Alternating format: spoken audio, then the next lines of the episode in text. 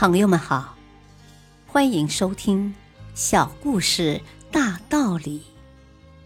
本期分享的小故事是大英图书馆的搬书任务。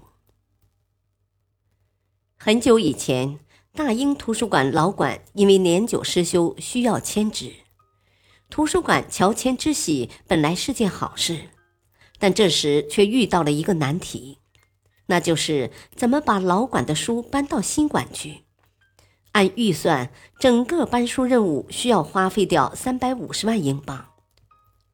如果资金充足的话，这也不是什么难事，叫上搬家公司就行了。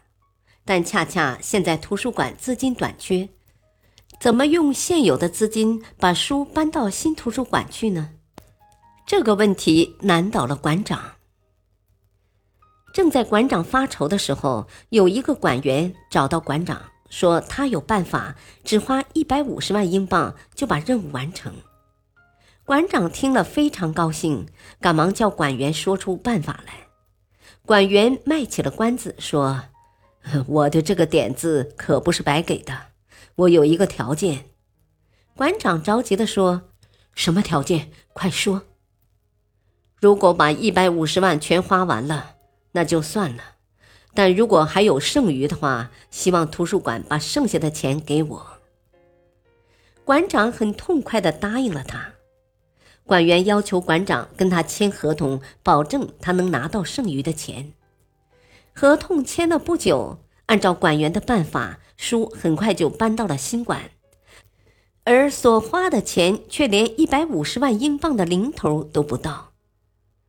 原来。这个办法是在报纸上登出一条消息：从今天起，大英图书馆免费、无限量向市民借阅图书，要求只有一个，就是请市民从老馆借书，阅读完后还到新馆。